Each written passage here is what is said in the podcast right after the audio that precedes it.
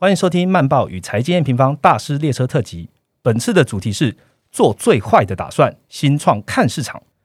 本集节目由戴尔科技集团赞助播出。疫情改变上班生活，混合办公越来越普遍。你最想要什么样的办公设备来提升你的工作效率呢？很轻便、网络讯号稳定又注重隐私的笔记型电脑，应该就是首选啦。你我都一定听过的大牌子戴尔科技集团呢，全新推出的 Dell Latitude 商用笔记型电脑，它就是专门为混合办公设计的笔电哦。全新系列搭载十二代 Intel Core 处理器，可以提供强大的运作效能。这款 Latitude 商用笔电呢，有三千、五千、七千、九千四个系列可以选择。其中呢，我觉得最厉害的是七千系列 Dell Latitude 七三三零 Ultralight 轻型商用笔电，它起始的重量不到一公斤哦。对于有移动需求的商务人士来说，非常的方便。另外还有 AI 智能软体 Dell Optimizer，还可以解决远距办公可能会遇到的问题啦，像是智慧隐私功能，可以自动侦测视线，当你的视线移转啊，或是后方有人经过的时候呢，荧幕会自动雾化，不用担心在外办公电脑被窥视哦。还有一个多重连线功能，则可以随时保持讯号稳定，自动连接两个网络。如果你开会需要通话视讯，这个笔电呢也有智能降噪功能，消除嘈杂的环境，保持音讯清晰流畅。戴尔一直以来呢是商用笔电的首选，这次他们推出最新的 Latitude 系列呢，就是可以让你随处上班不受限，随时进入沉浸式办公状态。现在点击资讯栏连接，加入 Dell Technologies Line 官方账号，来了解更多新一代 Latitude 笔记型电脑。填写问卷还可以参加活动，抽周边办公设备哦。按下订阅后，我们就开始今天的主题吧。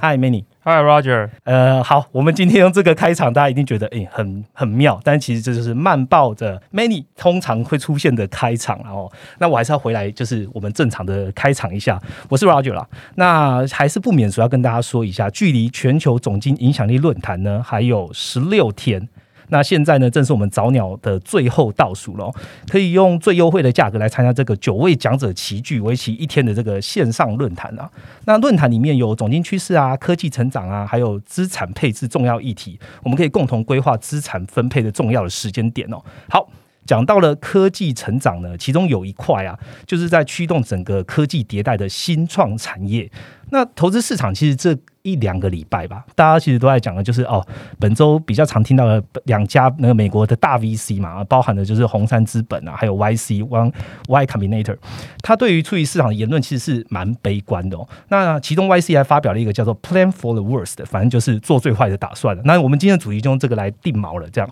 那究竟初级市场 player 怎么看呢？我们还是回过来再来邀请一下今天要跟我们的九大讲者之一的 Many 来跟我们聊聊天啦。嘿，Hello，Roger。好，今天题目今天题目蛮硬的，真的哈。对，好，我们用轻松的方式来聊啦，然后大家可以听听看，Many 的肚子里面其实非常多墨水。刚刚我们在 rehearsal 的时候，其实已经聊蛮多了，很不好意思啊，他再重讲一遍这样子。不会不会不会不会。好，Many 在我们这一次合作的论坛之前呢，其实我我本人是慢报的订户了，然后今天可以邀请到 Many，也请 Many 来跟呃 Amy 方的听众朋友分享一下慢报好了。OK，好，哎，Hello，大家好，我是 Many，然后目前。是啊，叫做慢报的主笔，但其实慢报只有我一个人这样子。对，然后慢报是我在二零零两二零二零年的一月开始写的一份电子报。嗯，当时我在那一份工作的时候，因为我我我我工作换蛮多份的，那每份工作其实过去的五到六年来，其实都跟新创啊、早期的投资领域，然后或者是甚至企业内创新有关系。之前也在一间大的企业集团里面负责创新事业的的项目，这样。所以呃，我自己平常就比较多时间会看这些事情。那看着看着就会觉得说，只是看过而已，好像有点浪费。看是不是能够把每次看过的心得把它记录下来。是，所以在二零二零年的一月就开始了写作计划。那一开始写作计划想说，很很天真啊，就觉得我日更，每天写一则这样。然后所以说到可能一周的写了五六七则，就可以把它集结成一个电子报，把它发出。一开始是这样，现在已经不是这样。对，然后呃，我觉得运气还蛮不错的，就是到现在已经有现在筛写了两年又三四个月，目前的订户有快一万六千人。嗯，那在台湾专门写科技或是商业类电子报来说，订户数应该算是排名还蛮前面的。嗯，对，好，然后比较有趣的是，在今年的一月还是二月的时候，我也开始做 podcast 啊，podcast 的名称也叫慢报。嗯，但当时我们我 podcast 就不只有我一个人，有另外一个共同主持人叫 Angela。就了，嗯然后 Angela 本身跟投资领域的关系又更深一点，嗯所以说我主要是观看很多新创事业，我比较 focus 在商业模式创新跟科技应用，以及如何改变人类生活，还有政府监管，嗯这是比较我关心的领域。嗯 Angela 部分就会比较从投资的角度、初级市场的角度去观看很多事情。嗯，所以我们两个人的这结合就是蛮有趣的火花。然后目前录了十二、十三集这样。嗯，我我记得就是一开始这个总经理想论坛的时候，我们说啊，每一位讲者我们要帮他想一个形容词。我在想，梅你要怎么写？哦，信手拈来写万字好了。哎，突然间 就跟跟你其实是蛮贴切的啦。哎、就是这个真的，这真的蛮贴切，因为很多人蛮好奇我写文章要多久。嗯我有给自己一个规则吧，就是我每一篇文章从开始选定题目到找资料到把它完成，基本上不会花超过两个半小时。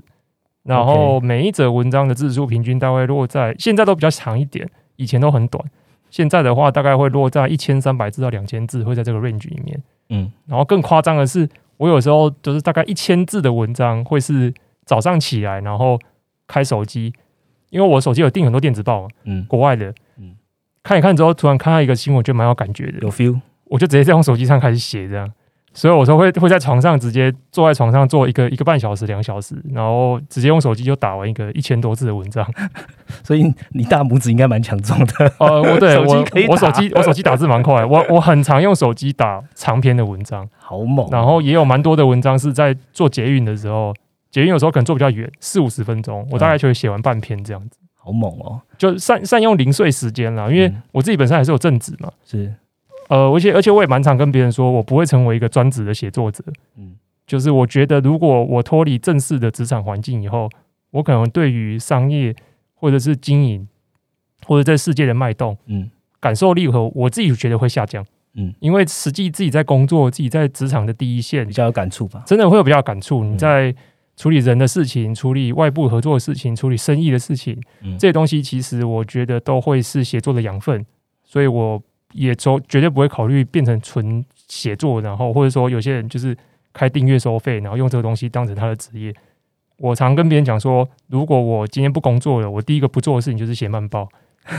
因为我可那能一样啊，就是说就没有那个动力的。嗯我对世界的观察可能就丧失那一份好奇没有那么跟敏锐。没有那么敏锐了。对，嗯，好，如果有呃，你现在在有已经订阅漫报的，好，那你就会感受到就是 Many 他写作的能力，好，他的每一篇其实你都蛮多内容要看，但有一个简单的办法，就是来听一下慢报的 Podcast。好，他会透过对话的方式，把他这个礼拜看到的主题做几个集结，然后在几几分钟，你就可以让你了解一件他最近在观察的事情哦。诶，那我其实也就用这个机会来介绍一下 M 平方给慢报的听众。很简单，财经平方是以总体经济为主体的资讯平台啦。那我们提供数据分析报告，还有用户观点。好，结束，我就一句话就讲完了。就是一个比慢报专业的节目哎，啦。不不用这样，不用这样。我自己觉得是这样，我自己觉得是这样。好，我我回到那个总经论坛来问一下，好，其实我们之前邀约 Many 的时候啊，就是 Many 一直在跟我们讲说，哎、你们是不是邀请错人哦？呃，请问你现在还是有这种感觉吗？有啊，强烈啊，对。直到上礼拜，我还在跟朋友讲说，到底有什么方法可以让我不用担任讲者呢？一就是我染疫了那一天没办法讲话，呃，或者是有各种情，反正就是我觉得这是一个当时呃，我是我是收到 Roger 的信嘛，嗯。当时就有点错愕，嗯。因为这一场论坛去年，呃，就是有点像是我这个 section 的讲者是科技导读的 Michael 周周清华，所以说当时我印象对我就很深刻，我就觉得这是一个非常崇高的活动。对，因为因为因为 Michael 是我非常敬仰的人，是也有很多人说慢报有点像是科技导图的精神继承者，我不知道为什么，超超级多人这样讲，很多人就说科技导读没有继续开始做以后，他们就是都跑来订换听慢报这样，就是订阅慢报之后才开始听慢报的 podcast。嗯嗯，所以我一直心中就觉得这是一个地位很崇高的论坛，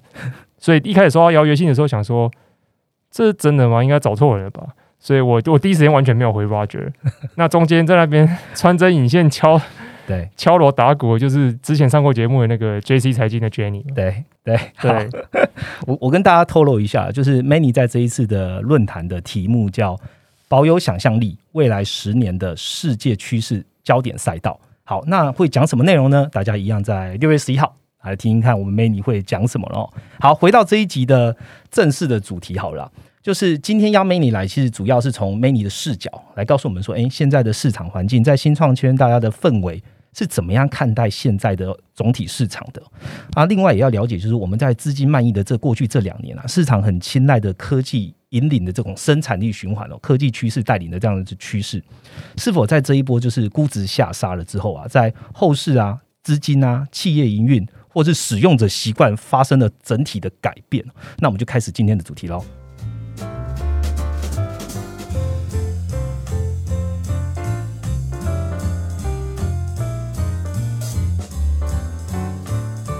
好的，我们马上进到第一个主题喽。我们直接从 YC 开始讲起好了。就是在这之前，也要跟大家说一下，就是我们有很多的 M 平方的听众朋友，他也是学生族群哦。那呃，一般大家在公开市场，就是不管是在台湾证券交易所啊，或者在美股市场，比较多进行的投资叫做刺激市场的交易。不过最接近这个企业啊，或是产业，就是每个区的每天的营业状况啊，比较敏感的反而是初级市场的反应哦。所以我们就请 Many 来跟大家分享一下，诶，看完 YC 比较知名的这个 YC 十个建议后，你的观后感好了。OK。Y C 这个词，我不确定大家听众知不知道。那它其实就是一个新创加速器，叫 Y Combinator。嗯，那它在美国应该算是，就是在 even 在全球都算是最最大或者是前几大的加速器。是那所谓的新创加速器，意思就是他们会一年会举办两次的 program，嗯每一次会收集非常多的新创团队加入，嗯每个团队他们都会投一些小量的金额来占取一些早期的股份嗯，并且在应该是几个月内的时间里面，几周十二周吧，我忘记，大概在一个短期密集的时间里面，去督促这些团队缴出好的成长成绩单，并且在最后的一个公开展示活动里面，给所有的其他的创投，甚至是一些机构来看这些团队表现如何以此来协助他们很快速的去募集到新一轮的资金。OK，那在他们这个加速器做做做久了之后，他们自己其实本身也开始成立投资基金有嗯。fund，、甚至有一些 fund 也蛮大的，就是 continuity fund 嗯。会开始投一些比较晚期的。嗯，比如说一开始他们可能只是投种子轮，就是说一开始的团队最早期的轮次，可是后续他们的 fund 也会开始投 A 轮、B 轮嗯，来协助他们团队持续的扩张长大。所以说，像这样子指标性的单位，那红杉资本就不用讲了嘛，大家都大家都认识，大家都认识，嗯。就最有名的，不论是戏谷的 Sequoia，或者是后来的 Sequoia China，其实都是蛮有名的投资的机构。是。那这这个这几个月，大概一两个月以来吧，除了他们以外，其实好几家 VC 都发出类似的事情，因为他们底下都有非常多的 portfolio，是他们都投了几十甚至几百家公司。那他们当然希望这些公司在整个市况向下的时候能够活得好，而且还有一个更重要的原因，是因为这些创投他们的 partner 这些合伙人很多其实都是过去成功出场过公司的，可能是前 CFO、前高阶经理人，甚至是创办人，嗯，所以他们其实都有很，他们不是那种纯财务型的人出身的，他他们不是那种华尔街出身的。其实大部分这些我们看过这些非常知名的这些创投，比如说或者是大家常听过的 Andreessen Horowitz A 十六 Z 嗯。里面的 partner 很多都是创业者出身，OK，对，所以实业家就都是实业家，所以他们都走过，不论是走过两千年的达康泡沫，或者是近一点的，他们也走过二零零七、零八、零九的一些金融风暴的事情。嗯所以说，其实对他们来讲，他们很知道市场市况不好，或者所谓的熊市发生的时候，身为一个早期公司，你应该怎么去面对这个市况？你应该做什么事情嗯？你应该回头去怎么调整自己的经营体制？所以他们都会给出这样的建议。那就就是因为他们都是经历过类似的事情，而他们最后都公司都有成功存活了。这些公司最后不论是最后是 IPO 了，或是存活以后用很好的价格被收购了，是都是一些蛮有蛮蛮不错的成功典范。嗯所以他们才会针对他们过去的经验，在这种非常时期的时候，会对他们投资的这些标的来提出一系列的见解跟建议嗯。所以说，他们发表这些东西，更多时候不是去，他们通常前面会很简单的概述一下现在的状况是怎么样，嗯为什么会这样。总体环境嘛，对嗯，可是总体环境会占他们的篇幅不是最多的，是因为其实这个总体环境大家也都很清楚嗯，大概两张投影片大家都知道为什么会这样嗯。接下来他们花更多时间，其实在告诉这些新创团队，你们接下来可以怎么做。嗯，那我觉得总体环境基本上最清楚描描最清楚的就是大盘，就是整个 QQQ 就已经二三十 percent 了，对，嗯就是二三十 percent 的 minus 了嘛。是那新创团队他们最主要的目的是，平均的 IPO 的时间可能是会花上七年到十年的时间。嗯，所以说，如果一个投资人他在早期最早期的时候，比如说你在当年 Facebook 刚成立的时候，你就成为他的投资人，那等到他 IPO 的时候，中间的时间，你当然会期待说这中间有一个巨额的回报。原因是因为初级市场的投资，它的失败率是非常高的。对，你可能是小于十 percent，甚至只有五 percent 的成功率。也就是说，我今天可能投了一百家公司，最后只有五家公司，它最后是有成功出场的。出场的意思可能是它不认是它 IPO 了，或者是它被收购了。嗯，所以说这个成功率是很低。所以你为了要能够让成功的这些人能够去 cover 回去，甚至是因为你要还你投资人的钱。是呃，我们一个创投，它背后可能有个叫做 LP 的角色，LP 就是给你钱的人。是那负责管理这一笔钱，负责做投资的人叫 GP。GP 所以 GP 它不止自己本身要获利，它也要把这些钱有办法对它的 LP 有交代嗯。所以说，在成功率这么低的情况下，他们当然希望某些标的会有超额回报。所以在这个情况下，但是风险当然是很高，所以时间当然是拉很长。嗯。所以他们当然会这个时候会希望说，每个团队可以做好新未来的准备。可是，在这么长的情况下，每个团队的价值要怎么去认定？其实有一个呃，因为团队很早期，也不像我们现在是公开发行市场里面这些次级市场的标的，我们有很完整的财报可以看，很透明，很透明，我们可以去看 Y O Y Y O Y Q O Q，可以去看各种的指标来判定它的市值，是。甚至你说要什么一些估值什么 D C F 的方法，你基本没得算。嗯，然后你要算 P E，那应该早期都亏钱的，也是负的，也没什么好算的。可是这时候你要怎么认定它每股的钱价格？你可能有非常多的方式，可是最最最直观的一种方式，可能会去对标说你是属于这个产业的哪个 sector，你的这个 sector 里面现在上市公司里面这个领域的人，他们现在平均可能都会拿到多少的呃估值的倍率？嗯所以我回推到你现在可能处于哪一个呃阶段，嗯你这个阶段性接下来的几轮这样的成长性的情况下，我这时候可以给定你怎么样子的价格。嗯，所以说其实公开市场也就是这个终点回推回来，会对应到你现在很早期的时候，投资人愿意给你的估值。嗯，那当现在整个总体的外部的公开市场都在下行的时候，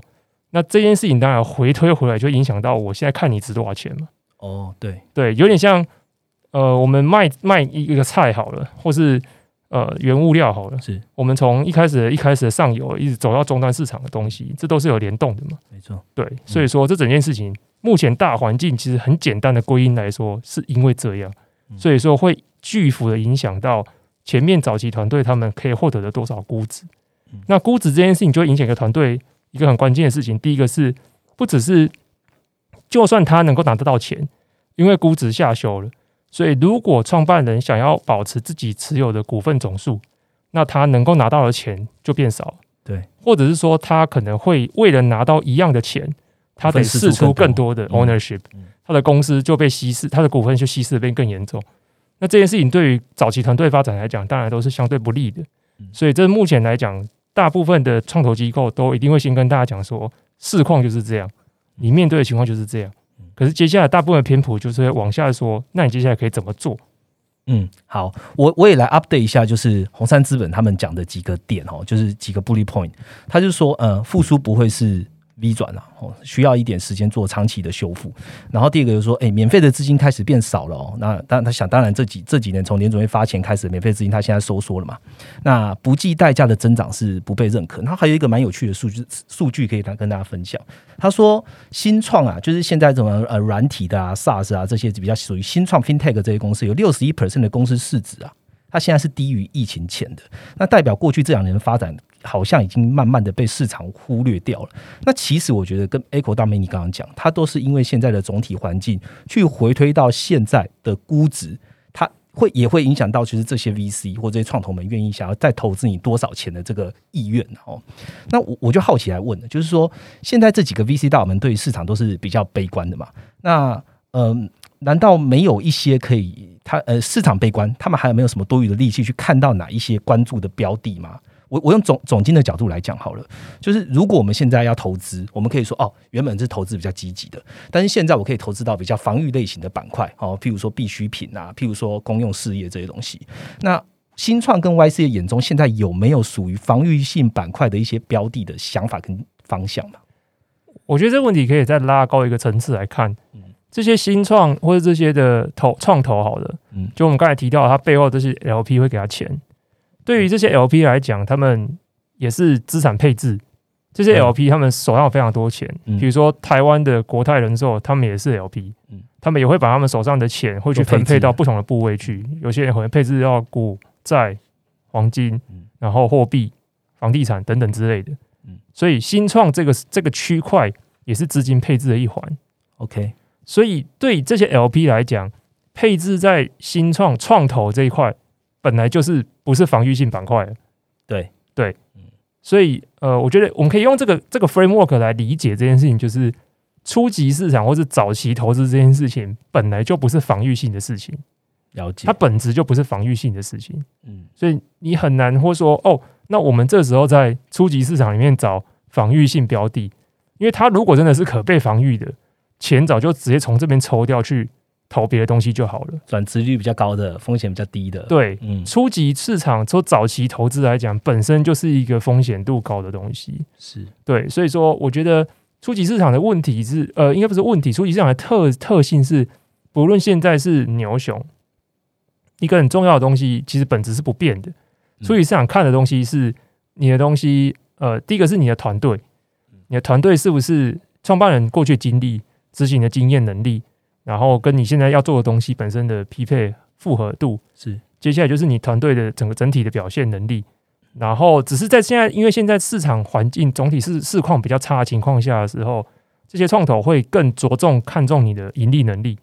OK，对，原因是因为就像呃红杉的报告里面讲的，嗯，现在市场上 free cash 没有那么多，对，资本越来越贵了，嗯，在这种情况下。你自力更生，把自己养活的几率会大幅决定你能不能生存。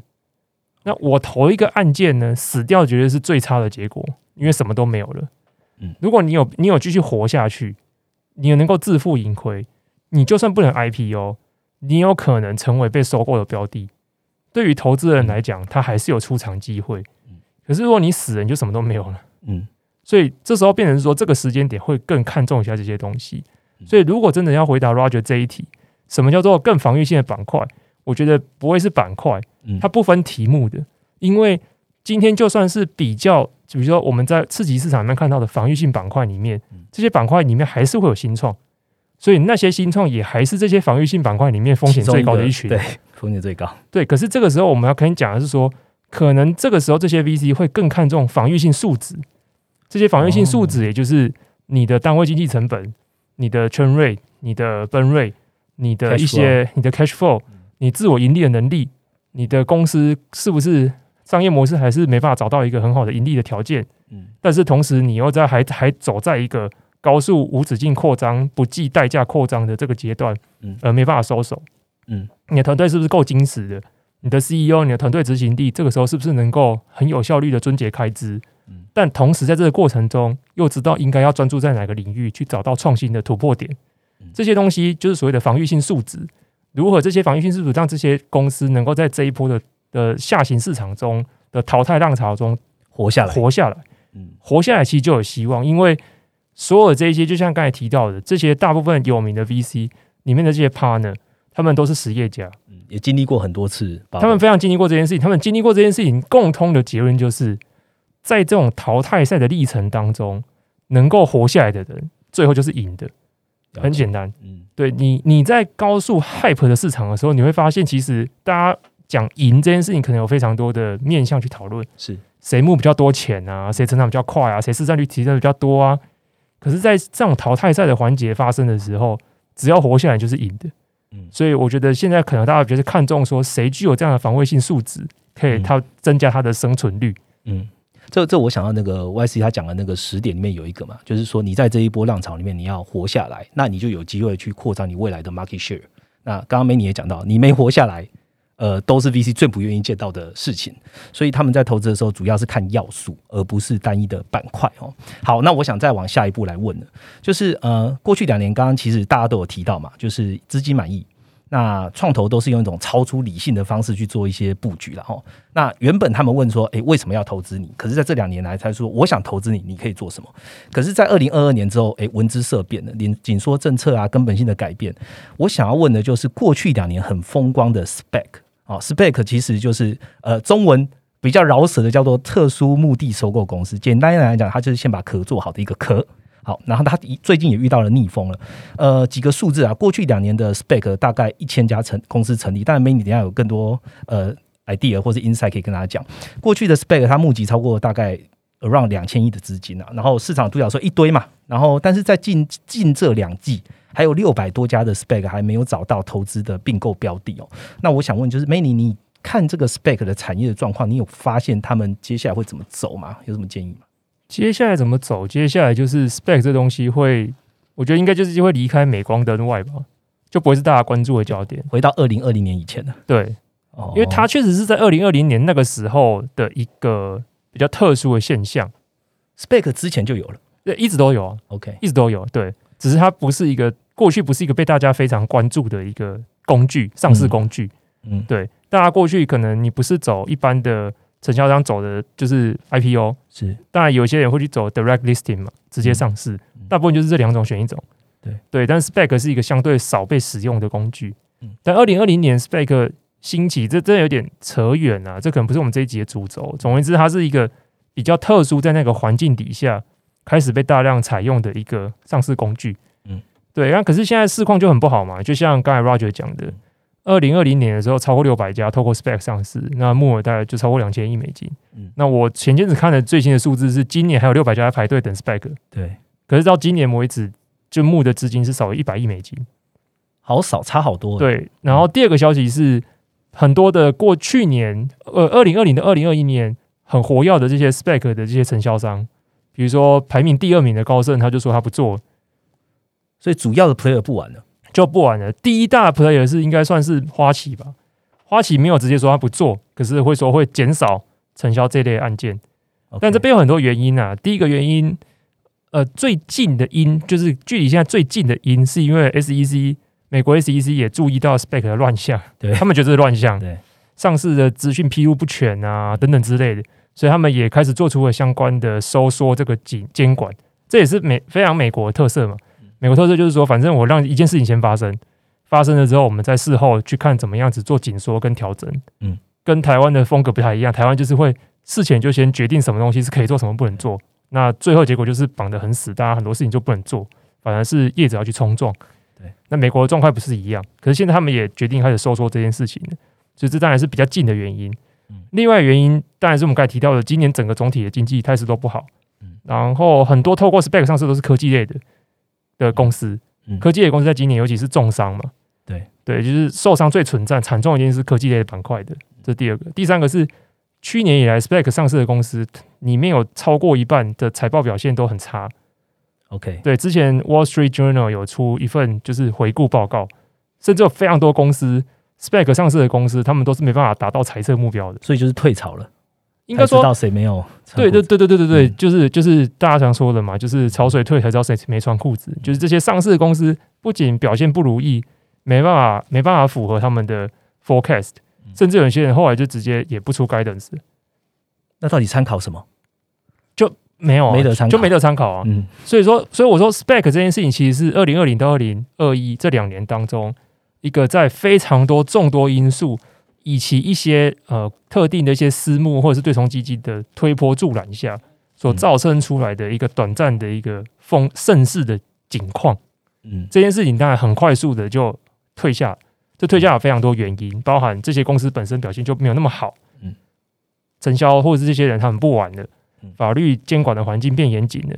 总体大环境，尤其是科技板块的总经的，呃，大家对市场对于科技板块这件事情的看法开始偏悲观，或者是对于高成长性这件事情不再像过去以来给予这么多的 premium。嗯，所以这些种种原因导致 spec，我认为从今年以后，它应该又会回到二零二零年以前那样子比较晋级、比较消极的一个状态。嗯不会再是一个市场上的一个主流的项目。嗯我好奇问一下哦，就是说，在 Spec 还没有找到标的之前，为什么投资人想要投资这这个公司这个壳呢？他们依据是什么？Spec 的资金来源有分几个阶段嘛，嗯就是一开始的人跟他实际 IPO 以前给的钱，是跟他之后确定公告他要收购哪间公司之后嗯，在公开发行上市之后给的钱嗯。对，那前面的两个阶段，有时候比较像是你很相信，就是一开始带头的那一个人，他挑标的的眼光嘛，嗯或是它本身代表的信誉，本身代表的一些代表性嗯，所以钱，它其实就有点像筹资阶段。反正你今天我就会先给你钱，你去筹资。嗯，你筹了资以后呢，你再去市场上找一个不错的标的，你去收购它来。了解，大家也相信你的目光嗯，跟你之后能够为这间公司做的事情。所以是筹资者本身的 credit。对，其实很重要嗯。所以这有点像是，所以当第二阶段的钱要进去的时候，就很有趣。它有点像是盲盒那种感觉，因为我也不知道你接下来要买什么公司。对，对，所以它它其实是顺序有点颠倒的。嗯，所以说它也导致说它，但这这个好处嘛，所以它的资讯披露就是不用这么多，是，所以的话上市速度可以加快，上市的费用也相对便宜。嗯，对，嗯，好，谢谢 May 你帮我们解释哦。我个人还有一个问题啦，就是说刚刚我们讲了很多，其实都是在 sales side 哦，去讲说，哎，这些 VC 他们本身的 capital，他们本身这个用 VC 的角度怎么看？那我想要问到公司本身的 owner，那我举两个公司好了，就像呃 Palantir 跟 Snowflake。他这最近也蛮多人在讲他们的。那 Palantir 的老板有直接出来讲嘛，他自己不好像在社群平台吧，他自己说是你们这华尔街不是不呃不认可我们，但我们公司我看重的是成长性，我不 care 你们现在对我的市场的变动。你觉得现在这几个 owner 他们是真的认可市场对他的估值吗？还是他有想要反抗？他真正的成长性还在吗？我觉得这两题不冲突啊。一嗯间公司很赚钱，跟一间公司在公开市场上可以拿到怎样子的估值、市值，要他们上市嘛，就叫市值，对，这是两回事啊，本来就两件事。这两件事。OK，对，如果这世界上所有的公司都是用你能够赚多少钱来决定，那我们看到的就是每一家公司的 PS、PE 就不会是不一样的嘛。嗯有一些只有五嗯，有一些可以有二十，嗯有一些可以有五五十嗯，对不对？所以这件事情反映的就是市场公开价格这件事情本来就不只是反映你公司盈利能力如何啊，太多面向了。太多面向啦、嗯那它有非常多，它可能有专业的面向，还有非专业的面向，它有对现在的务实的计算，它有对未来的成长性的考量。嗯所以公开市值这件事情本来就不只是你公司成长的好不好的问题而已。嗯所以说，这些老板他会站在自己的公司替自己公司的成长性做 defense，我觉得没有问题。嗯只是现在公开市场或是这些至少这些 sell side 的人对他们重新给评级嘛，就是说，我觉得也比较重新给评，就是他们把他们放到不同篮子去看。怎么说在过去，他们可能会觉得 Palantir 是一间软体公司，？SaaS 服务这样讲。呃，对，可能是嗯服务政府业界是，然后跟服服务政府以及服务商业这样子的公司。现在他们越来越觉得你可能只是一间顾问公司，有什么不一样？非常非常不一样。嗯软体公司跟顾问公司最大的差别在于你的边际成本。嗯如果你是一间顾问公司，那你的业务就是你不断的承接一个又一个的专案。OK，那这些专案之间可能有一些东西是可以重复运用的，比如说一样是一个军事专案，这个军事专案用到的 surveillance 的技术嗯，跟下一个军事专案用的 surveillance 可能部分是有重叠的，是，可是相对的，你有很多克制化的程度在。嗯，比如说你这个专案计划，你可能一签签三年五年长约，我可能就要 deploy 这么多的人去顾这个案子。嗯，这个案子里面过程中一定会发展出很多只属于这个案子的一些克制化的需求。嗯，所以我就必须针对这件事情 deploy 特定的人，嗯。长时间去支援你这件事情。而这里面这些 know how 跟 knowledge 跟开发出来的东西，不一定能够套用到别的案子里面去。嗯，假设你今天又接了另外一个政府的案子，它的 task 可是又不一样的，你得做的事情就完全不一样。又要克制化了。对，所以它的克制化很高，人力投入很高。这件事情其实，在 Palantir 的财报里面大家看得到嗯，它最大的成本之一就是它客户导入成本，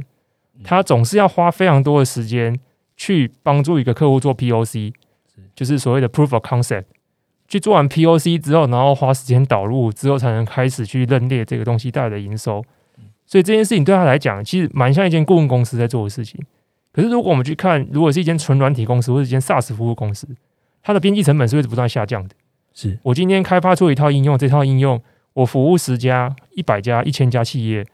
我的成本不会是十倍、一百倍、一千倍的成长。嗯，我一定会找到里面共同的共通性，然后来去推行我的产品，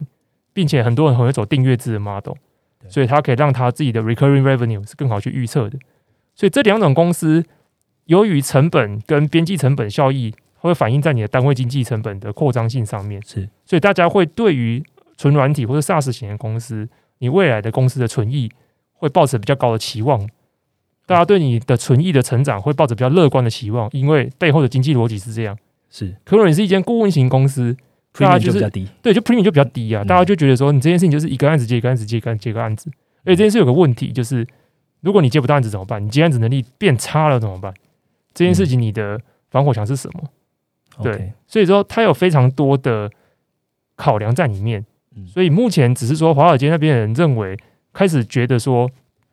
Palantir 可能比较偏向是一间顾问公司，而不是一间软体公司。嗯。在他之前来到十几块甚至逼近二十块的时候，大家给他的评价是你是一间 SaaS 公司，嗯。大家会期望说你因为做这些专案，所以累积出来的 know how 跟累积出来的技术的底层嗯，它会变成一套很强大的 SaaS 的服务，所以你的边际成本会下降。你以后可以直接用这个很快速去拿到下一个案子，再拿到下一个案子，是。而不是一个一个一个案子去去 deploy 专门的人去服务它。嗯。可是我觉得这可能也是我自己的猜想啦，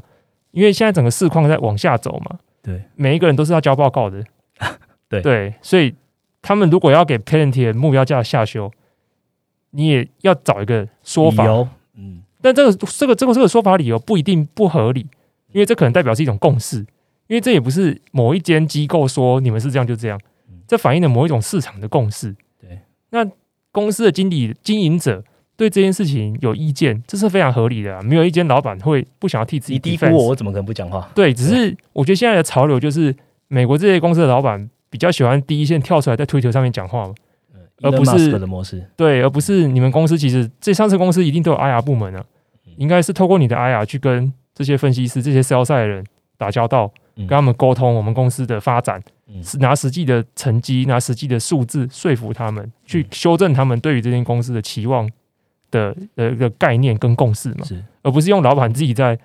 Twitter 或者是上新闻报道自己用几句话去表达这个意见。这可能就不会去起到一个很好的沟通效果，嗯，对，当然也有可能他们也没有这么想沟通啊，对，宣誓意味比较浓厚吧？对，也有可能他们没那么想沟通，或者他们觉得这个沟通比阿雅的沟通更有效，我不确定。对，对对，好，谢谢梅尼告诉我们，我们今天第一个主题其实从现在的 VC 他们是如何看待市场，然后会影响到就是他们现在的投资的想法，然后也有问到梅尼说，诶，那如果这 VC 真的要投资，他们所谓的比较防御性的，可能是要看到他们几个防御性的要素，会决定他们要不要做再一步的投资。那也讨同步讨论一下 Spec 哦，看来 Spec 退潮现在还是在趋势当中啦。那这些整个哦呃，应该说各个及各个事业的他们本身的老板。他们也很希望跟华尔街沟通哦，我的成长性是够的，你的估值可能不能这样修。但是现在每一个啊，刚刚讲的 LP 哦，他们都会自己去说哦，我到底要投资多少？我本来对你的 premium 就会有不一样。好，整个总体环境现在看下来呢，VC 的环境确实对于现在的市况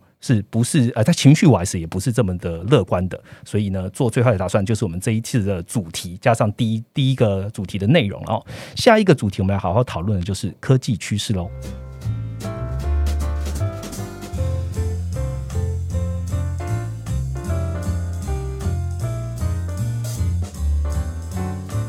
好的，来到了我们第二个主题，我们来好好聊聊科技趋势哦。Many，你曾经呃有引用这个 Adobe 的产品长嘛，Scott Belsky 的二零二二科技趋势观察。那我就用一个这个当做开头好了啊。这个科技趋势观观察里面有哪一些关键字是你本人一直很关心的？为什么呢？Scott Belsky 是一个比较特别的人啊，他写的趋势跟一般大家坊间，如果你去 Google 什么二零二二 Trends 嗯得到的结果都不太一样，所以我特别喜欢看他的，但是他的意见不是那么的主流。不过他里面确实讲到几个我我非常关心的东西，我一直以来或者说我最近一年以来最关心的东西其实是生产力，尤其是企业生产力这件事情。，OK，对，或者是更更现说一点讲好了，我比较我一直都蛮关心软体科技怎么去提升一个企业的生产力，因为你会发现这件事情是很有趣的。这件事情直到现在都还大量的没有被解决。比如说，我们我们讲一件事情，电商这件事情，大家觉得现在好像是一个非常普遍的东西，嗯，可是电商在全世界的平均的普及渗透率都是没有超过二十 percent。哦，对，是在美国大概十几 percent，嗯在台湾大概可以用主技术的资料看，也是差不多十几 percent。对，而且疫情其实大概贡献了好几个，在不同国家贡献的分别贡献了大概三到五个 percent 的成长。嗯，在中国是特别多啦，中国的电商的普及率本来一直以来就是就是全世界非常数一数二高的。是，可是这件事情这么久了，我们还有超过八成的零售行为、销售行为是发生在嗯零线下的嗯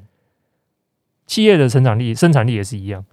我我们呃所谓的网络沟通系统已经出来多久了，或者是企业内部的一些呃资讯系统已经很久了，你会发现非常多的企业的内部沟通还是非常不顺顺畅的。对，举一个我的我我最常的例子就是我我自己就是没有什么其他的意思，但是我觉得在台湾经商一个最大的一个 block 就是很多人会用 Line 沟通工作的事情。嗯，那 Line 就是一个很没办法去 Line 很难做知识的累积，累积啊，然后沟通的资料的管理也非常困难，对，整件事情都是非常难。所以说，如何很多公司它不仅是对内用 Line，可能不同不同 team 跟不同 team 之间用 Line 去沟通事情，对外可能个别客户也是用 Line 沟通事情。嗯。所以你会发现，一个企业它要如何运用软体科技的方式，很有效率的提升协作能力嗯、知识的累积，然后各种行政作业环节自动化，包含呃，现在有非常人资系统当然是蛮简单的，嗯但是人资系统还有更多复杂的，比如说招募，招募有非常多人工的环节，对。它可能，然后接下来包含工作里面有非常多的事务，比如说我们今天包包含我今天去外面应用公账报了公账买了一个什么东西，嗯。我接下来报账作业流程，嗯，一百间公司可能一百种做法，对，有些就是特花时间，有一些会计还要求你要有资本的凭证嗯，然后一层过一关这样什么之类的，所以这些东西都是大幅的影响一间公司的生产力运作。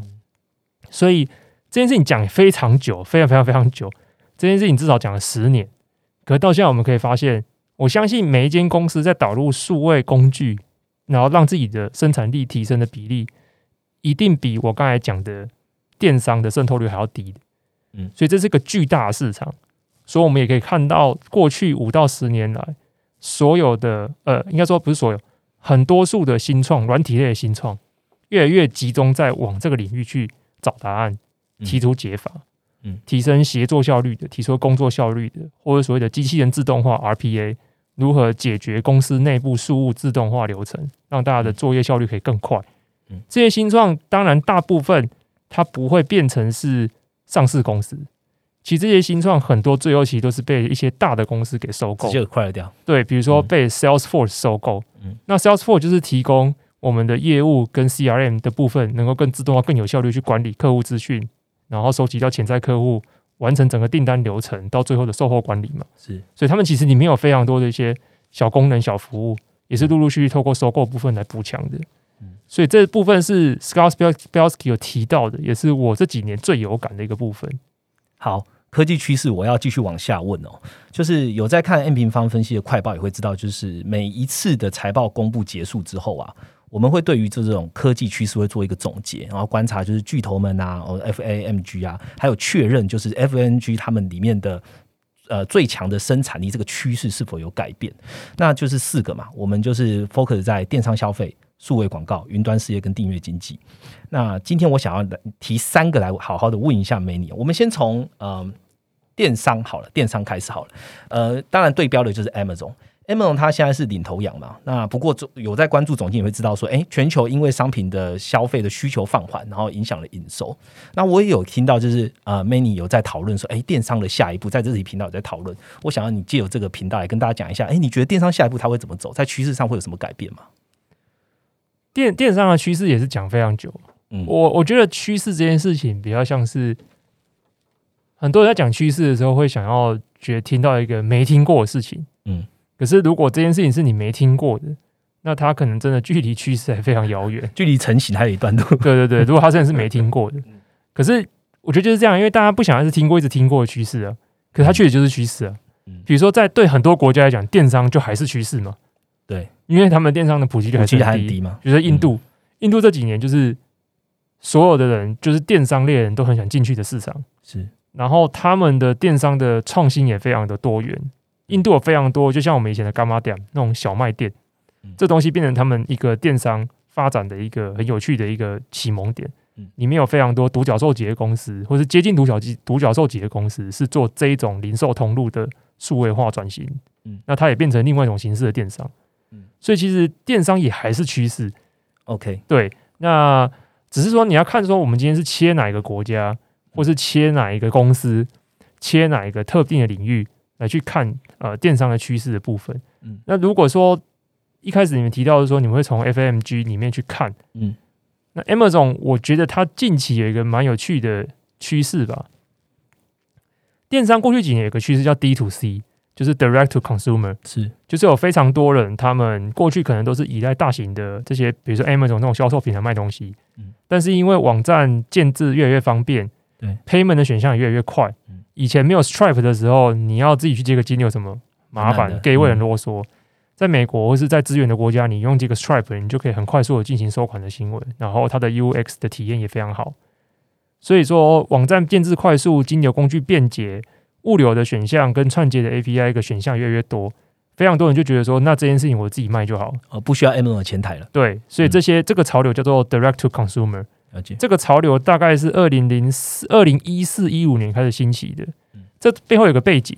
二零一四、一五年的时候，刚好是社群媒体平台最最热门、最强势的时期。对，那个时候的广告红利很多，投放广告也相对的价格便宜。嗯，YouTube 啊、Facebook 啊，都是那个时候开始就是很红的一个的广告平台，所以说你的用户获取成本也变低，用户获取成本低，自己做生意又快，金流物流的串接服务也多，嗯所以有非常多人在那时候开始就直接做 direct to consumer 的品牌。是比较有趣的是，我看到 Amazon 它最近应该是这这两个月吧，还是最近而已，它他们一直有个服务叫做 fulfillment by Amazon，也就是 Amazon 他们有一个很强大的物流系统嘛，是然后所以他们过去以来都把这个东西提供给一般的卖家。另外一个 Amazon 很强大的资产是 Prime 会员，对，所以他们现在就把这两个事情整合起来，提出了一个叫做 Buy 呃 Buy with Prime，还是正确名字我忘记叫什么。嗯其实他的策略是这样，他就是要去接触这些 D to C 卖家，说你们一样可以在你们的网站上卖你们东西，没关系。OK，可是呢，你这边只要迁入我的东西，最后你的 D to C 网站上面的使用者，他们结账的时候才按这个 Buy with Prime 的按钮，它就会自动带入他的 Prime 会员的资格账号来去做结账的动作。OK，那这背后还会牵涉到一件事情是，这个 D to C 卖家如果有在整合所谓的 FBA，就是 Amazon 的物流系统，那一样可以享受到 Amazon 的快速到货、两天到货之类的的服务，因为因为都是 Prime 会员嘛，Prime 会员本来就有这项福利。OK，所以这很有趣，就对 Amazon 来讲，它反过头来，现在把自己过去多年来累积的巨量的这样的基础建设的资源，分享出去了。也不是讲它是进攻，OK，就是进攻这一些以前不想要，就是说反正你们不来 Amazon 上面卖东西，listing 没关系，但是我用我的 infrastructure 的角度重新切入到你的销售环节里面，我也要分到这个部分。嗯。这件事情对这些 D to C 人来讲也有好处啊，原因是因为他们过去，因为现在 user acquisition 就是现在用户获取成本越来越高，对，FB 的广告越来越不准，所以你获取新用户的成本变高。我这时候如果能够直接 access 到高单价、高品质的 Amazon Prime 会员等级，让这一群人可以很快速的在我这边做完结账的流程。嗯那这样子对他们来讲，他 D to C 去获取客户的成本也会比较有效。嗯，所以有点像鱼帮水，水帮鱼。至少目前看起来整个故事叙事是这样。Amazon 这么做，当然还有另外一个用意嘛，因为这件事情也可以去进攻到 Shopify 的土地，因为 Shopify 就是做这件事情。Shopify 就是我成立一个大型的建站的平台，嗯，那这些平台都是给这些 D to C 的人在上面自己建立自己的 App、自己的电商网站。很，容易就 listing 上去了。很容易 listing 上去，自己开自己的店。对，那 Shopify 也在慢慢的整合这整个生态嘛，所以 Shopify 也出现自己的 payment。Shopify 现在也要投资自己的物流，对，所以发现其实大家都在做的事有点像，只是 Shopify 现在在做的事情，Amazon 已经做完了。OK，对，那 Amazon 没有要做 Shopify 的事情，Amazon 现在直接去找类似这样的 D to C 卖家，把这些基础建设的东西卖进去。OK，所以这也是一个有趣的趋势。可是是不是趋势呢？这个比较像是巨头之间的的战争。嗯，这不一定是说哦，它是一个所有人都群起效尤的大趋势。嗯所以我觉得电商的趋势基本上它的动能还是没有变的，大家都会想要更快速的 delivery，大家都想要更多元的支付，嗯。大家想要在更多的场景底下可以更快速的完成交易。嗯，所以说，像前几年有人在讲所谓的 voice commerce，如何嗯透过语音的部分直接对智慧音箱或是对手机直接用声音输入，就直接能够买到东西。嗯，或者是在网站上面有个更好的销售体验，更个人化、更千人千面、更多推荐机制、更精准、更提高你的这个购物篮的的那个结账率。嗯，甚至说我买东西的时候，可能有更多的以图找图。我今天要找一件衣服嗯，我用这件衣服去找匹配的衣服，而不是用关键字在那边划划划搜搜搜嗯，以及更多的所谓的 social commerce 社群平台上面如何更快速的让我不用跳站。以前社群平台只是做导流的动作，是我现在可不可以直接到社群平台上面直接完成销售对？那社群平台上的销售又分很多嘛嗯，我可以是用 drop shipping 的，我可以是直接用直播购物的嗯，我可以用很多其他的方式完成这个销售嗯。所以其实电商那它还有一个全通路，所谓的 omni channel 这个东西也讲很久了。对我如果在线上线下更无缝，线上选单、线下提货，或者是线下看到东西很不错，回去怎样怎样怎样之类的，把虚实整合的界限消除掉。嗯所以整个零售这件事情，就是不只是电商了，整件事情在讲的时候，其实所有 retail 这件事情，所以整个零售这件事情，其实讲的 topic 并没有太大的变化。嗯原因是很简单，就像我刚才讲的，办公室生产力讲那么久，也还是有非常大的幅度没有被普及到。没有错，电商领域里面讲这些 topic，可能讲了三年五年有了，它还是有非常大程度没有被普及到。嗯我们讲 omni channel 讲那么久了，Roger，你实际上你自己消费体验，你有嗯经历过多少？你觉得串接的很顺畅的 omni channel 的？我认为 Omni Channel 现在还是一个 turn 而已。对对对，可是这它已经讲了三年五年了。对，对，所以你说它是不是趋势？它 maybe 是越来越接近成型的状态，因为有更多的 solution 在针对 omni channel 做强化对，所以它还是可以继续讲一阵子。对嗯，好，这是 Many 哥告诉我们的，就是电商其实现在光是固有现在该做的这些市场，跟它整个在生态圈里面的 vertical 该去做怎么整个，其实还有很大的一步要做。它不是说突然间趋势就会立马的转换。接下来我来问另外一个哦，呃，这个比较贴切大家的生活啦，也就是近期影响市场阵阵的涟漪的社群平台，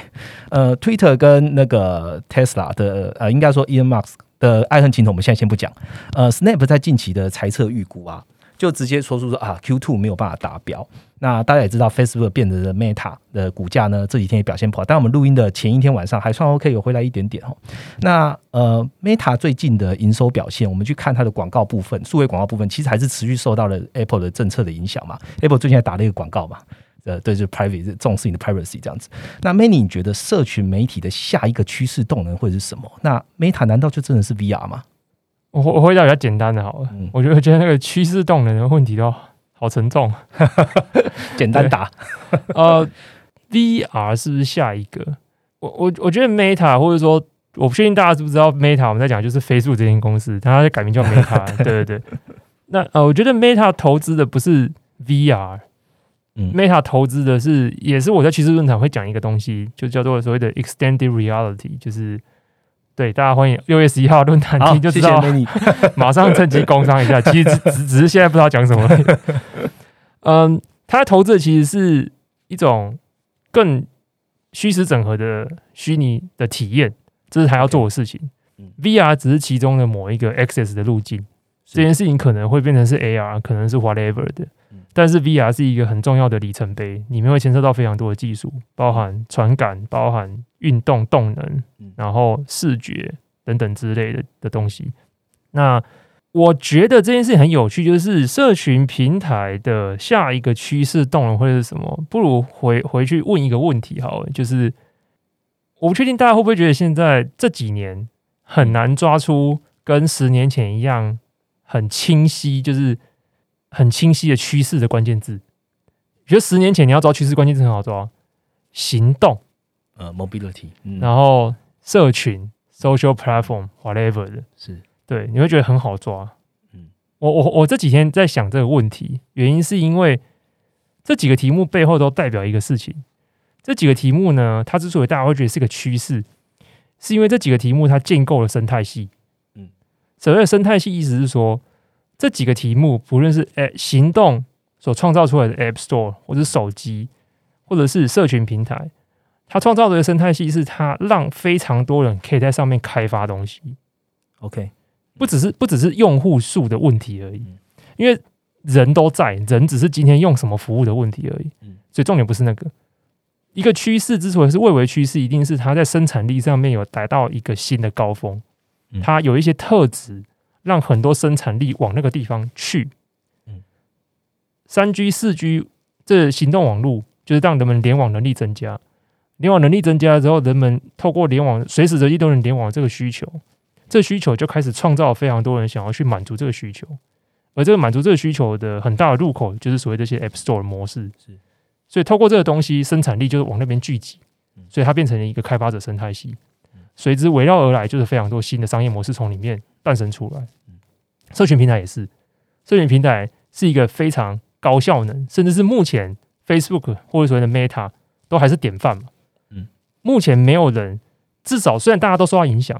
可是今天如果是个中小企业，你要投广告，你还是得选 Facebook。对你，你你的最佳选项还是 Facebook，对真的真的就是或是 Google，嗯你没有其他的，那甚至是 Facebook 在于，如果你想做短期的投放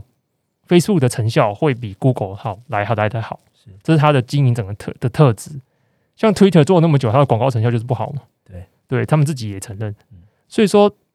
我觉得那个东西就变成是社群平台它创造出了新的一种生产力，这生产力它帮助到了中小企业能够比过去更有效率的找到它的目标客户嗯。社群平台也在早期的时候开放很多人去开发应用，所以我们有跟我什么偷菜游戏啊啊，对，等等之类的。所以社群平台就是它开放了非常多生产力，它提供了商家的生产力、开发者的生产力。可是你会发现，我们现在为什么很难很快速的抛出一个关键字？嗯就是我们现在好像找不到一个代表性的东西嗯，它开启了一个生产力的高峰。嗯是不是因为太多啊？哦，我觉得讲不出来。没有，我觉得这东西本来就不是天天都有的，嗯就是人类的生产力的 cycle 本来就不是每三年五年就会跑出一个东西，就没有没有那么快的，每一件事情都是需要一段时间嗯。所以说，社群平台的下一步，我觉得有有有点点在这个时候回答这个事情。我觉得他会，他可能还需要三五年的沉淀，原因是因为他会需要等到一个新的消费族群的典范的转移。也就是说，你可以想象，现在看抖音的人很多偏年轻嘛，对，他们消费力不一定那么强，对。可是五年后，他们都是有消费力的人，嗯是他们会去到别的平台，还是他们会逼使抖音转型成一个可以帮助中小型商家变得更有生产力的平台？嗯对那这这个这东西会有两个发展嘛？也就是这一群人，他们如果去到下一个平台，那他会创造出一个新的平台的可能性。他如果这一群人变得有消费能力之后，抖音还想要留在他们身上，提高他们的阿布，或是提高他们的广告的投放效能，是。因为这群人变有钱了。嗯。那这件事情就会让抖音去改变，会做一些事情对。嗯。这件事情就会创造出新的一种的生产力高峰。OK 因为成熟客群已经在 IG 呃，已经在 Facebook、IG 这些地方已经实现了。对，这些东西它现状就是这样，它不会再有下一步。它的下一步就是我们常讲的，OK，可能是 social commerce 社群平台上面有更多电商整的功能，social commerce 讲很久了，哎，对，但是所以它下一步可能是这样，就是说，既然你人都还留在这里，那是不是这边你更好的做 payment？嗯。你他可能接切入 fintech 的领域，我可以让大家透过 Messenger 的东西很快速的做转账打钱的动作，了解，或者是我在上面有更多 commerce 的行为可以更快速的完成。嗯。那或者是说，所以这它它的它的发展已经很明确就是这样子了嗯，因为它已它已经是一群成熟客群，能做的事就是往这个方向朝朝向这个面迈进。那广告系统就是已经被打乱成这样嘛，对这当然是下一个 issue。嗯那可是为什么大家讨论说下一步会不会讨论所谓的 VR 平台或者所谓的元宇宙？因为大家会去想象，如果这东西实现了，那它会是一个全新的生产力高峰。因为如果今天真的有一个元宇宙平台，然后真的有这么多人想要在里面做很多事情，需求就诞生了。我在里面寸草不生，我需要很多的应用嗯，我需要很多的东西，甚至说我就想盖个房子，这时候就有非常多人跑进去帮助你满足这个需求。嗯所以那就是一个全新的生产力的可能性。嗯所以我相信 Meta 在赌这件事情，名字都换了，对名字都换了，就是这就是下一个平台这件事情，就是下一个生产力高峰。嗯因为既有成熟平台，现在要做的事就是很确定，就是就是这样，嗯你的客群就决定是这样。嗯那下一个东西是他们下一个想要赌的，嗯，可是这东西他们自己也讲啊，就是快则五年，慢则十年嘛。对对通常应该都会往比较慢的那一个的时间轴去走啦。对啊，对啊，对啊。对，可是十年的话也很了不起，十年的话，飞速就三十岁了。嗯对。那你从过去历史上一个能活超过三十岁，而且还在巅峰前段的前段班的公司，比例是低的嘛？嗯对，所以这当然是一个奋力一搏嘛。嗯对。那身为一个局外人，我当然是会很关心这件事情啊。对。嗯嗯，好，谢谢 Many 告诉我们第二个哦、最后一个我来问一下订阅经济啊，为什么要问订阅经济？其实最明显的一个实例啦，就是 Netflix 哦。那我相信呃，Many 在游戏订阅上面也是一个蛮蛮有在关注的，那它也是一个很实现的 business model。呃，我们自己看呢、其实订阅经济就是在用户提前 Booking 的生产力嘛，Booking 的产值。那我想问，就说，哎，Many，你觉得现在这种订阅啊，它呃 business model 有可能会改变吗？还是说就跟 Netflix 现在玩法一样，它就开始加严收费规定，然后去赚取比较多的营收，先 survive 下来就好了呢？订阅应该不会有变化。订阅或者说，因为我们今天你提到的两个案例都比较偏内容领域的订阅嘛，嗯。对，那内容内容领域的订阅，我觉得不会走回头路了，嗯。它的比例只会越高。原原因是因为它除了先预支你的生产力，就是预支你的花费，对，在内容领域来讲，订阅最重要的目的其实是预先 booking 你的时间。对。对，嗯。因为在内容领域里面，钱不是重点，时间是最重要的，时间是最重要的。对。对，所以说大家会想要去抢这些时间嗯，所以所有人其实都是竞争对手，这很可怕的。串流服务的竞争对手不是串流服务，是订阅的人，所有的是所有的内容订阅服务。我今天不可能一边看 New York Times，然后一边打电动，或是一边看 Netflix。嗯就是有些东西没办法重叠的，或者说我没办法一边看 Netflix 一边玩 Xbox 的 Game Pass。嗯，我一天能够，而且我一天能够支配的所谓的 leisure time，所谓的休闲时间，八就是很有限的，嗯就是非常少的。而且我觉得有些人的理论是人类的 leisure time 越来越多了，这确实也是啊。我们从农业社会进入到工业社会，生产力提高了，生产力提高嘛，我们的 leisure time 是增加的。嗯可是那个远比不上来竞争我们 leisure time 的服务跟内容。对，所以说其实大家的订阅经济的态势就是这样，所以变成是说订阅经济的关键现在在于，我觉得呃 Netflix 的作为只是为了增加它的，现在开始大家开始关心 bottom line 嘛，对不对？对，大家开始关心你的净利，所以他想要铲除掉一些，那是因为他的成长开始进入比较高远的比，较高远的程度，才会做这件事情。可是游戏领域的订阅才刚起来嘛，嗯这个 model 才刚起来，这 model 起来没有很久，嗯。所以他正在急起直追。所以 Netflix 自己也跑去说，那他也要做游戏的订阅嘛，有。他最近开始出一些游戏嘛，嗯。但我自己个人是没有那么看好了，因为这个真的是隔行如隔山，术业有专攻了，这真的是蛮难的，而且游戏游戏游戏领域的风险又比拍片的风险高非常多，对，嗯。所以这这等于是他同时脚踏两个高风险的行业，这件事情我觉得难度是蛮高的。嗯。所以说，我觉得订阅就是要抢时间，那这个东西这个态势是不变的，那它也是最有效的方式，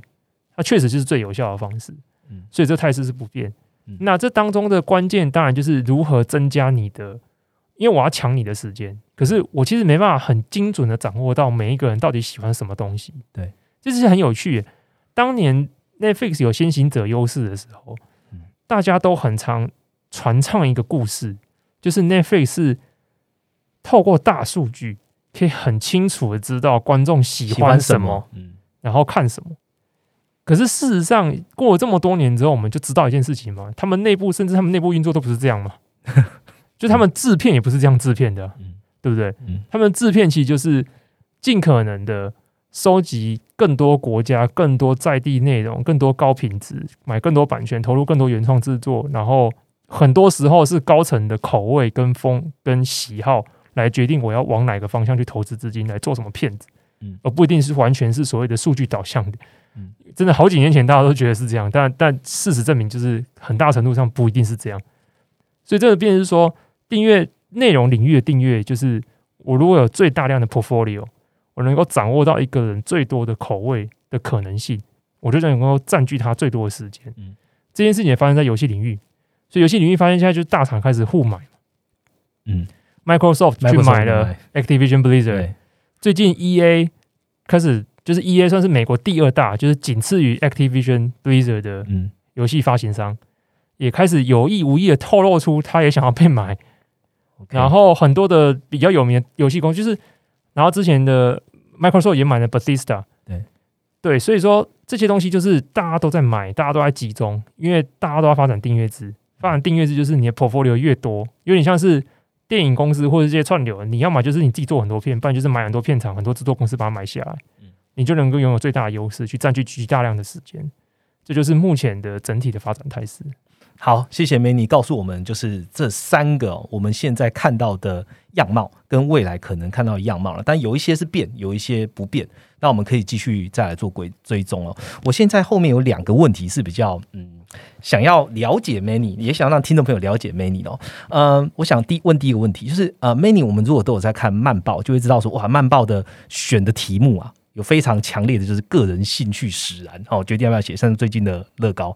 OK，那我想问说，你是怎么决定你要写这个文章？它到底是你会依据什么点，就是会让你很 touch 你才写，还是说打中你在 business model 上面的变异思迁，你才会想要写？你怎么选择这些主题的？我基本上，因为台湾目前台面上比较多人知道的科技或商业类的订阅媒体，大概就几个嘛，比如说。这次论坛的讲者之一，Mula 大的就是 M 观点，或者说他的所谓科技巨头、科技巨头。的那个订阅的专栏，或者是那个国际经济观察的 IEO 的他的专栏。我的话算是也算是电子报订阅算是比较多的，可是我跟他们有一个蛮大的差别。第一个，我我不太追时事，我我不太追时，就是时下大家很重视讨论的东西。嗯，然后第二个，我讨论的东西基本上跟投资没什么关系，我也不太去讨论刺激市场的的案件。嗯，那很大原因是因为坦白说，因为我不懂 这种东西，大家看财经验平方就好。哎，谢谢。对对对，总金啊，这些东西太专业了，我们看财经验平方就好了。所以我关心的东西是我我比较关心新创，原因是因为我觉得新创代表的是他们确实已经，而且我看的不会是那种太早期的。我看的就是可能 A 轮、B 轮的新创，OK。如果只是那种种子天使轮的，我也不一定会去看，因为在 A 轮、B 轮的新创，大概就是他们东西已经是有 POC 了，已经有市场验证，这东西是有人要的。他们现在可能在找所谓的 Product Market Fit，在找如何扩大动能，所以这件事情相对有一个基础的验证基础。那我比较关心的东西就是说，我选题的目标通常出发点就几个，第一个是。为什么他们能够想到这门生意？OK，对，这为什么是门生意？我觉得很有趣。嗯，对。然后第二个是我可能会去观察一些，我有时候会观察一些政府的监管，比如说像之前我就很关心欧欧洲的欧盟的两个大法律，就是 DSA Digital Service Act 跟 Digital Markets Act DMA。那这两个大法律都会影响科技巨头也好，新创的竞争动能，所以这东西有时候比较关心的。所以，我我的关心的出发点都是这些生意怎么诞生，或者是大环境的改变如何影响这些生意怎么被诞生。而我对这些生意的了解这件事情，就可以反馈回来我自己平常的工作上面。我可以从里面得到一些我工作上的灵感，包含我怎么去看待我自己服务的公司目前的商业模式的运转，然后我公司目前运营上面一些环节是不是有可以更好的地方，可以从这些。案例的分析里面去得到一些启发跟启蒙，这比较算是我选题的一个出发点。嗯，然后第三个最重要的就是我会刻意去写那种我不熟悉的领域，像其实我对医疗领域很不熟，可是我前阵子有比较刻意强迫我自己多写了一些什么血糖观测啊等等之类的，强迫学习就对了。对，因为透过写那个东西，我就去了解这些关键字是什么，我觉得那蛮有意思的，所以这也像是自我学习的部分。嗯，好，谢谢 Many 哦。呃，Many 刚刚讲的内容啊，呃，我举个例好了。如果你现在想要了解说，哎，乐高啊，为什么现在要投资到软体的这个领域，或者是说很多公司服务，他都说他用了很多 SaaS，但其实 SaaS 有一些是属于浪费。这么多，其实都是 Many 刚刚讲的，他的为什么油然而生想要写的一个动机。那有兴趣的去点击资讯来连接，连接到慢报，你就会知道 Many 到底在讲什么。最后一个问题啊，其实也是要跟这个全球总经理相对有点连接哦。刚刚其实我在一开头就有讲了嘛，Many 这次讲的主题叫保有想象力，未来十年世界趋势的焦点赛道。那可以借由这机会跟听众朋友些微透露一下，你会讲大概什么内容吗？哇，这时间很好，因为我昨天才刚想到我要讲什么，刚刚把大纲写完了。对对对大纲就只有三行而已。对，呃，我今年我我三个三个主题里面，我先先透露两个了。嗯对，第三个就是大家可以到好，当天的时候再听，再次帮你们工商一下好这，样。谢谢。我我主要还是会讲两个，这两个我今天都有稍微提到。是，第一个就是我最关心就是 productivity，就是生产力的部分，嗯尤其是企业如何用数位科技的部分来去提升生产力。嗯这个东西呢，有些人叫做数位转型，但我觉得数位转型这个字有点大，有点、有点复杂，它牵涉的面向有点多。但数位转型这个是我们听很久嘛，嗯但也讲很久了。但实际上，数位转型就是很困难的。对我们，我们光说数位转型这件事情，就是一间公司首先要数位化。嗯我们发现有非常多公司，它连它的平常的作业流程有很多环节本身都不数位化。对，那它如果不数位化，你要怎么转型？因为数位转型很重要嘛。我们先让工作环节变数位，接下来第二步，你不是只有数位变成数位工具就数位化。比如说，我的沟通从拿分机变成打 line，这是数位化吗？这不是。嗯因为下一步你数位化之后，你资料能不能够截取到？你能不能有效运用这些资料？运用这些资料之后，这些资料能不能回头去改善你的 workflow？能不能够透过 workflow 的分析里面去找出效率在哪边下降？能不能因此而制定一套新的 SOP，或是新的协作，或是新的 workflow 来提升整体的效能？了解。这是非常非常复杂的环节。那有非常多的新创，过去以来，过去五年以来，有非常多的投资都是投资在这个领域，因为这绝对是因为我关心的事情就是这样。我觉得人类近代或是科技对于人类近代文明的最重要的启发或者是指引，就是提升我们的生产力嗯，它让我们的生产力能够释放。所以你看，如果人类的生产力没有被提升，我们就不会释放出这么多的休闲时间。所以我们没有那么多休闲时间的时候，Netflix 这种服务根本就不会存在进。不来，对，根本没有时间去看影片啊嗯。那没有时间看影片这些东西，所以这所以生产力提升是带动所有环节一并提升的最重要的关键。所以这件事情是我关心。那我自己本身因为我比较熟悉软体的东西，所以我会比较关心软体如何提升企业运营的生产力。是第二个就是刚才稍微提到的所谓的 extended reality，就是你会发现人类在科技提升的过程中，我们我们休闲时间增加了嘛。另外一件事情就是你会发现人类越来越看更多虚拟的东西，嗯，这是一个很有趣的趋势。应该说，人类从以前到现在都是看虚，很喜欢看虚拟的东西。我们以前会看小说，会看以前叫二次元，二次元，或者说我们在二次元的世界里面看小说、看音乐剧、看表演。其实人类跟一般的生物最大的差别在于，我们的大脑的处理能力比较强，所以我们还会去处理很多想象的东西。然后我们很容易在透过资讯的方式，在纯资讯的想象的环境里面去做工作，去做各种的体验。嗯而这个体验的需求，它不论是运用在你实际的工作上面，或是应用在你的休闲时间上面，它所占的比例跟需求是越来越高的。所以这东西它接下来就变成大家提到的 VR、MR、AR、元宇宙啊等等之类的，这是一个很有趣的大赛道。而这件事情也跟近代越来越兴起的所谓 AI 有关系。我们现在看到很多所谓的 Deepfake，很多用 AI 画图，像最近一个很红的那个 Mid Journey 的这样子的软体，大家透过输入几个关键字，AI 就会自动帮你做出很漂亮的图嗯。所以很多我我们越来越难分，这是真人做还是还是机器做的。这整件事情都是整个很大的一个大的趋势脉络。嗯很多公司也在往这个方向做，最投入的当然就是所谓的 Meta。那最近也不是谣传 Apple 也要做它的 VR 眼镜嘛？对对，所以说这件事情也是我很关心的一个趋势的面向，也会是在六月十一号的里面去谈论的一条主轴。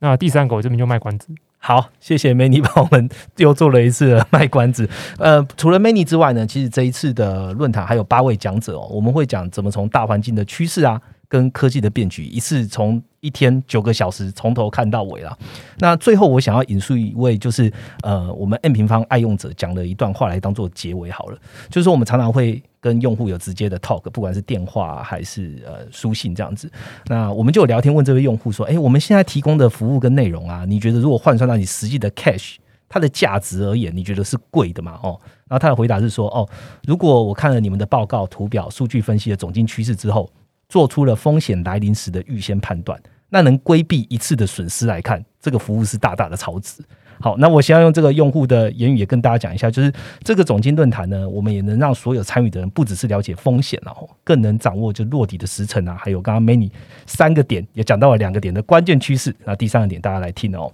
抓到一次大波段的价值，应该也会超超出这个论坛的成本了哈。所以，诶，谢谢 Many 参加我们这一次的 Podcast。那大家下一次见到他的时间呢，就是我们六月十一号的总经影响力论坛喽。那我们就下次见了，拜拜，拜拜。